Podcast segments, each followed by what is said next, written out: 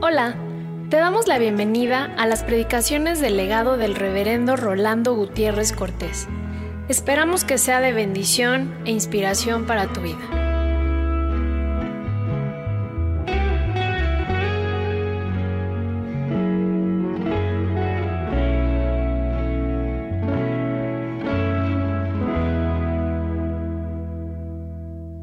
Quisiera que nos iniciáramos en nuestra adoración de hoy abriendo la carta a los hebreos.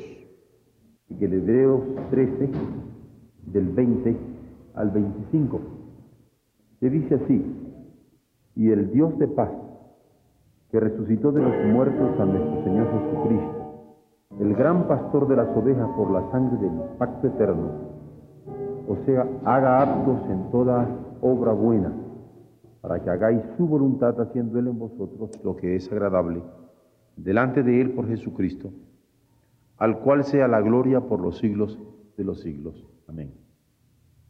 Os ruego, hermanos, que soportéis la palabra de exhortación, pues os he escrito brevemente.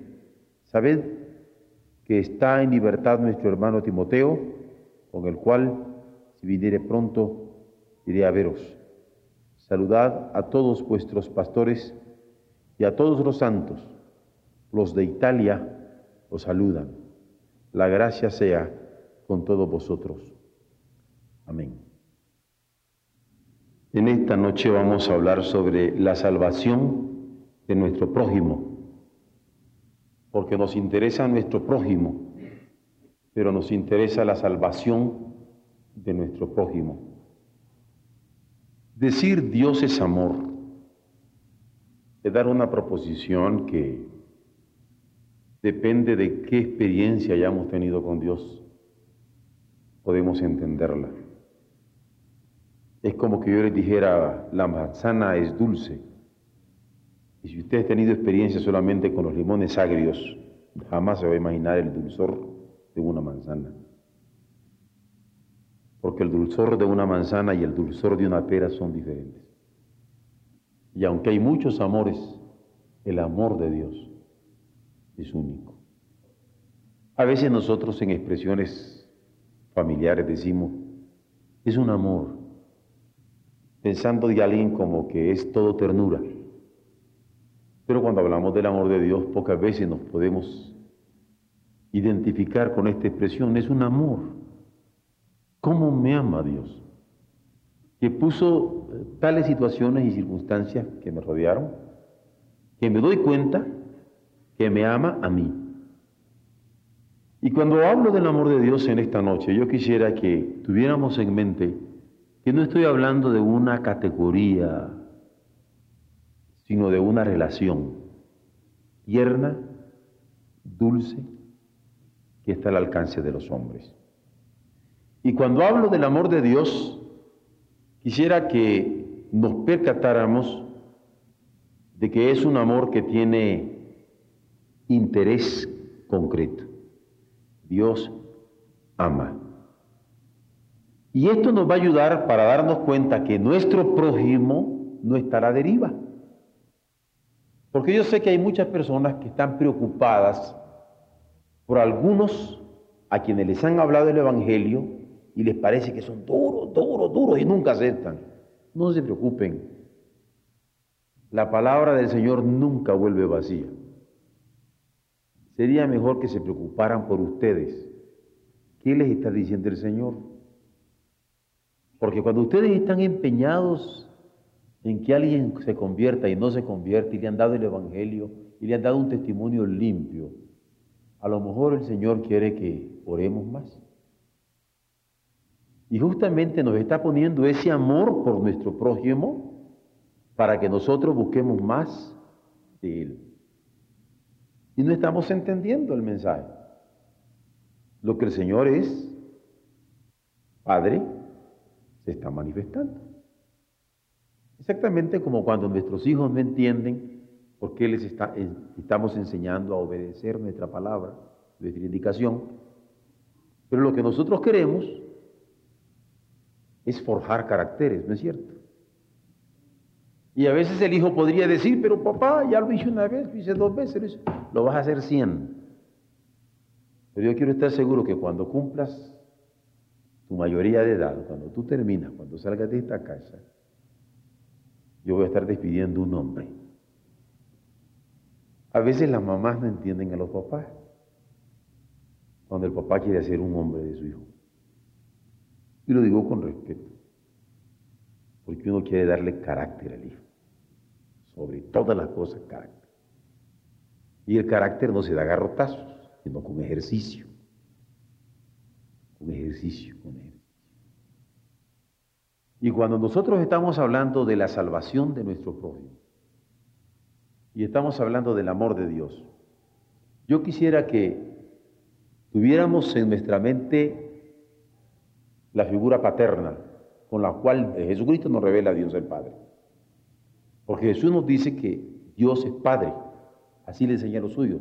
Vosotros cuando veis, decid, Padre nuestro que estás en los cielos. Entonces es un Padre amoroso. Pero yo quisiera que nos diéramos cuenta de algo que es muy importante como padre tiene iniciativa. Hay iniciativa. Yo voy a dar solamente unos cuantos versos para que podamos tener esto en mente. Miren, Génesis.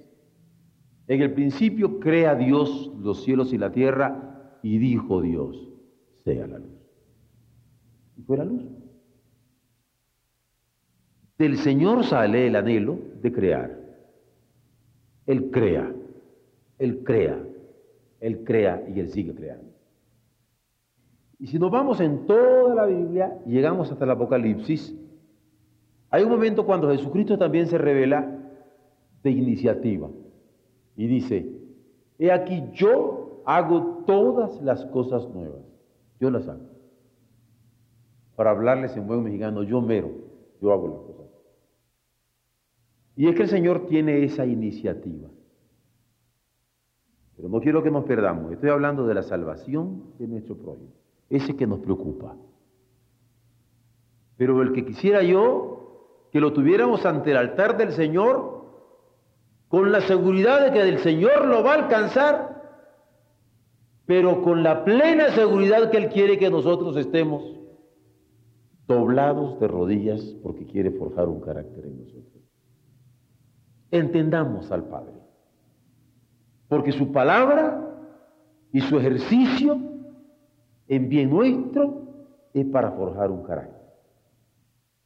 Y ahora quisiera que leyéramos un verso un tanto difícil, pero que es menester leer.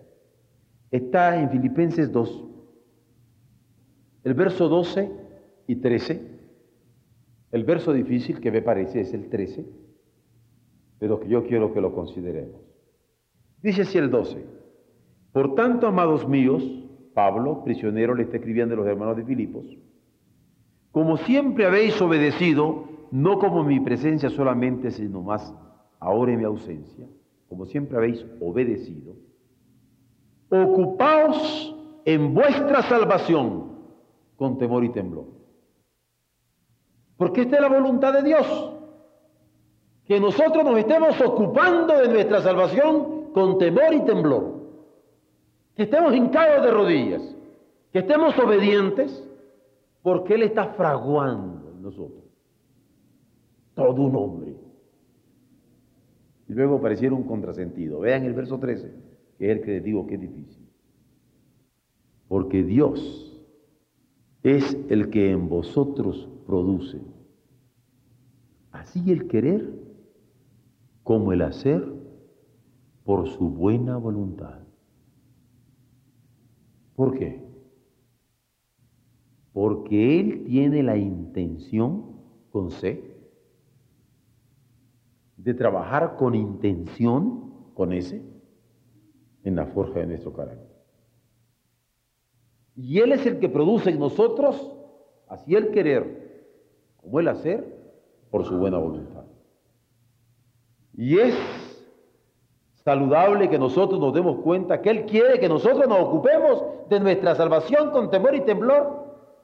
Y en cuanto a nuestro prójimo, que confiadamente estemos poniéndolo en sus manos, recordando que Él es quien produce el querer como el hacer por su buena voluntad. Porque la voluntad del Señor siempre es buena. Aunque a veces nos parezca que dura. Pero como buen padre, castiga. Porque el padre castiga al hijo, no al bastardo. Esa es la expresión de los hebreos. Y nosotros tenemos un Dios Padre en el cual creemos Padre, pero que también hace creer como Padre. Porque como Él es el que produce nosotros, tanto el querer como el hacer, por su buena voluntad, Él nos mueve para que nos demos cuenta que es papá. Nosotros también tenemos un Dios al cual obedecemos, pero no nos inquietemos. También hace obedecer, porque como Él es el que produce tanto el querer como el hacer por su buena voluntad, va a hacer obedecer a aquel, al prójimo por el cual nosotros estamos inquietos.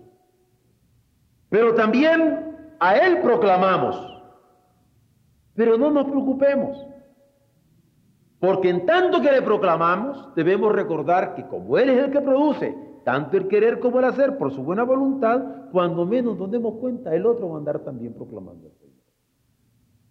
Nosotros cumplamos lo que nos corresponde. ¿Mm? Creyentes, obedientes, proclamadores, hijitos sobre rodillas, cumpliendo su santísima voluntad que Él se encargará de que su buena voluntad obre en ese prójimo al cual queremos salvar. ¿Está claro? No estemos pidiendo que Dios haga la voluntad suya en el otro y nosotros no estemos cumpliéndola. Para acabar pronto. Y si acaba esa preocupación, preocupémonos de obedecer nosotros y de que lo que Él ha puesto en nuestro corazón, lo hagamos. Y de buen querer y de buen modo. Eso es lo que a nosotros compete. En segunda instancia, quisiera también hablar acerca de la iniciativa en Jesucristo. Ya no solamente que el Padre, que produce en nosotros tanto el querer como el hacer por su buena voluntad, sino también de Jesús. Es un verso en el cual se inspira el último himno que cantamos en esta noche antes de comenzar a meditar en la palabra. En Apocalipsis 3:20 aparece Jesús diciendo, he aquí, yo estoy a la puerta y llamo. Y normalmente nosotros nos fijamos en que dice, si alguno abriere la puerta, al oír mi voz entraré a él y cenaré con él y él conmigo. Y el énfasis se pone en que hay que oír la voz y abrir la puerta para tener esta visita del Señor. Pero esa primera parte del verso nos habla de la iniciativa. El que toca es Jesús. Porque Él para eso ha venido, para comunicarnos el amor del Padre y para comunicarnos su propio amor.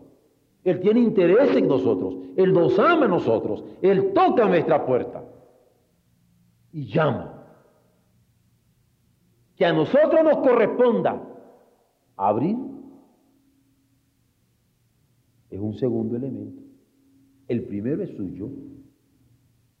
Porque así como Él tuvo la iniciativa para crear, ha tenido también la iniciativa para redimirnos por eso envió a Jesucristo, para que todo aquel que en él cría no se pierda, más tenga vida eterna. Y así como Él pone en nosotros tanto el querer como el hacer, por su buena voluntad, se encarga de tocar por su propia cuenta, para que nosotros no tengamos excusa. Él toca nuestra puerta llama. Pero quisiera apuntar ahora ya no solamente al Padre, y al Hijo en iniciativa redentora, en esta inquietud que tenemos por la salvación de nuestro prójimo, a quien el Padre pone el querer como el hacer por su buena voluntad, el Hijo toca su puerta para redimirle. Si no voy a hablar también del Espíritu Santo. Si ustedes ven en Romanos 8, 29, nos encontramos con que Pablo dice, porque a los que antes conoció también los predestinó para que fuesen hechos conformes a la imagen de su Hijo, para que Él sea el primogénito entre muchos hermanos. Porque a los que antes conoció también los predestinó, para que fuésemos hechos conformes a la imagen de su Hijo. Y en el verso 26 dice, el Espíritu nos ayuda en nuestra debilidad. Porque ¿qué hemos de pedir como conviene? No lo sabemos. Pero el Espíritu es el que intercede por nosotros con gemidos indecibles. Y alguien puede venir ahora y doblar sus rodillas aquí enfrente y comenzar su oración diciendo, Señor, no sé ni cómo pedirte. Y usted quisiera venir a ayudarle. No se inquiete, ore por usted. No que quiera yo parar el ministerio de ayuda. El mismo Espíritu va a ayudar en su debilidad, porque es el Espíritu el que nos ayuda en ella. Y pide por nosotros iniciativa con gemidos de escritura de registra indecibles. De modo que hay una garantía total en la salvación de nuestros prójimos. El querer como el hacer de parte del Padre. El toque de invitación de parte del Hijo. El auxilio en la necesidad de parte del Espíritu Santo. En cada caso, la iniciativa viene del Señor. Pero entonces nosotros podríamos decir, pero pastor, como que no le entiendo. Tal pareciera que ni debo de preocuparme por la salvación del prójimo. Al cabo el Padre produce en él el querer como el hacer por su buena voluntad. El Hijo es el que toca la puerta de su corazón y le llama. El Espíritu le va a ayudar en su debilidad. ¿Y yo qué? No se preocupe. También nosotros entramos en los planes de Dios. Como entra el Padre, como entra el Hijo, como entra el Espíritu Santo, Tremendo misterio. Nosotros ir por todo el mundo, predicar el Evangelio a toda criatura. La fe viene por el oír, el oír la palabra del Señor. Y usted diría, ah, entonces tengo que ir, sí. Pero yo voy en obediencia al Padre, en obediencia al Hijo, que es el que está diciendo ir, en obediencia al Espíritu Santo, porque Él dijo, de aquí yo voy a estar con vosotros todos los días hasta el fin del mundo, con la garantía de su presencia. Pero yo soy parte de la iniciativa divina. Es decir, yo entro a un lugar, entro a un pueblo, entro a una circunstancia, a una situación, como enviado del Señor. Dios ha tomado la iniciativa, por eso estoy aquí. Alguien me pregunta y cuáles son sus credenciales, las del que me envió. Aquí estoy obedeciendo órdenes. La iniciativa es del Señor en nosotros. Alguien podría pensar que el elemento humano aquí es importante. Es importante en tanto que instrumento del Padre, del Hijo y del Espíritu Santo. Es aquí donde entendemos la carta a los Efesios. Cuando en el capítulo 12 y el verso 8 Pablo va a estarle diciendo a los hermanos, ¿entienden ahora? Por gracia es que somos salvos por un favor de ese Padre que ha puesto en nosotros el querer como el hacer por su buena voluntad. De ese Hijo que está tocando a puerta de nuestro corazón. De ese Espíritu Santo que nos está auxiliando a la hora de nuestra debilidad. Por gracia es que somos salvos. Por la fe. Y cuidado. Porque ciertamente la gracia es como mano que se extiende y la fe como mano que se levanta para aprender la mano de Dios. Alguien podría decir, ah, aquí está el hombre con la fe. La fe del hombre. Por gracia somos salvos, por la fe. Pero esto no es de vosotros. Es don de Dios. Porque Él es el que produce la fe. La fe viene por el oír la palabra de Dios. No más que Él, en su grandísima misericordia, ha querido que nosotros participemos de su misterio de salvación dándonos la palabra de la redención. Por eso la anunciamos. Pero esa iniciativa divina, antes que usted pensara venir aquí, ya Dios había puesto el mensaje que usted necesitaba, para que supiera que lo necesitaba Él y que Él estaba amándole y queriéndole y buscándole. De eso se trata. nosotros como iglesia nos corresponde, sin embargo, asumir este mensaje. Estamos interesados en la salvación de nuestro prójimo porque el Señor ha puesto en nosotros este querer salvarle. Y el Señor ya ha puesto en nuestro prójimo este querer amarle. El Señor ha puesto en nosotros este querer alcanzarle, pero el Señor ha puesto ya en los otros el querer ser alcanzados el querer ser iluminado por la gracia del Señor. Y podría ser que nuestro prójimo sea el papá. Y quisiéramos nosotros que mi papá fuera tocado por el Espíritu Santo. Olvídate, ora. Tu papá va a ser tocado por el Espíritu Santo. O a lo mejor un padre estaría inquieto y dice, yo quisiera que mi hijo entienda esto. Olvídese, usted ore. Porque su hijo va a ser alcanzado por el Espíritu. La palabra olvídese que he estado usando ahorita es un giro idiomático nada más. No quiero que nos olvidemos de, de manera alguna. Lo que quiero es hacer ver lo que a nosotros compete. Estar clavados en oración. Quiero concluir con un pasaje de Isaías 45, 22 para amarrar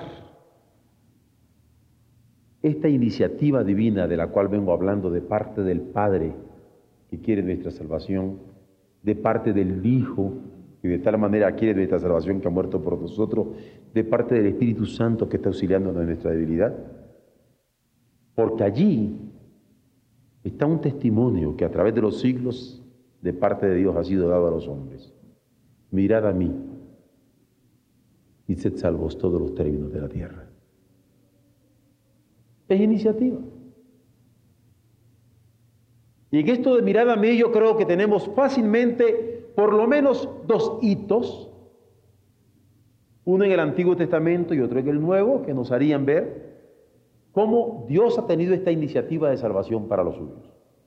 En el Antiguo Testamento, cuando en el desierto estaban siendo mordidos de víboras, los de su pueblo, y Dios le manda a Moisés levantar una serpiente de metal, de tal manera que todo el que fuera mordido de una víbora podía en un momento dado volver a ver aquella serpiente de metal y ser salvo de la ponzoña. ¿Se acuerdan? Y esta misma figura histórica de tiempo de Moisés es tomada por Jesús cuando está hablando con Nicodemo el fariseo que lo llevó a buscar de noche y le dijo, como Moisés levantó la serpiente en el desierto, le dice Jesús a Nicodemo, así es necesario que yo, hijo del hombre, sea levantado, para que todo aquel que me vea y en la cruz en su favor no se pierda, mas tenga vida eterna. ¿Qué es la prueba? Mirad a mí, y ser salvos todos los términos de la tierra, porque Él ha tenido la iniciativa a través de los siglos de querer que todo el mundo sea salvo por Él. Él que lo creó y Él que hará todas las cosas nuevas, como cuando citaba el Génesis y el Apocalipsis, a través de la historia, allá en el desierto, o a través de la historia, cuando Jesús estuvo sobre la tierra, ha insistido con esa consistencia eterna, que resuene la palabra profética, mirad a mí y sed salvos todos los términos de la tierra. Por manera que sí estamos interesados en la salvación de nuestros prójimos. Predicando la palabra, porque sabemos que solamente por la fe podrán ser salvos. Pero sin olvidarnos que lo que a nosotros compete es una oración donde el Señor quiere forjar caracteres de gente que sabe esperar. Porque ah, como somos desesperados. Y cuando alguien no cree en el Señor, le quisiéramos agarrar la cabeza y darle contra la cruz. Pero Él quiere gente que sepa esperar en Él. Orando en todo tiempo con deprecación y súplica. Y proclamando a tiempo y fuera de tiempo pero sabiendo siempre que la iniciativa salvadora, creadora y recreadora, es de parte de Dios. Así es que se puede predicar con confianza, con denuedo, con parresía, dice el griego, la palabra del Señor, porque es suya y nunca vuelve vacía. Estamos interesados en la salvación porque Dios está interesado en ella. Y Él es el que produce el querer, como el hacer. Y Él es el que toca la puerta en Jesucristo. Y Él es el que perfecciona esa palabra que no se puede pronunciar. Si alguien siente en esta noche que en realidad está en las manos del Padre y cosas que Él no quería sentir está sintiendo. Que esté en las manos del Hijo y está sintiendo que el Señor toca su corazón para que le entregue la vida, pero que como que no puede hablar, ni moverse siquiera, no si quiere, el Espíritu le toca. Entregue su vida al Señor, no nos queda otra. Y váyase tranquilo, para que usted también, como nosotros, aprenda a caminar de rodillas. Porque el Señor, cuando entre en nuestra vida, nos cambia el modo de andar. Y en vez de andar de pies, comenzamos a andar de rodillas, esperando su santa voluntad. Amén.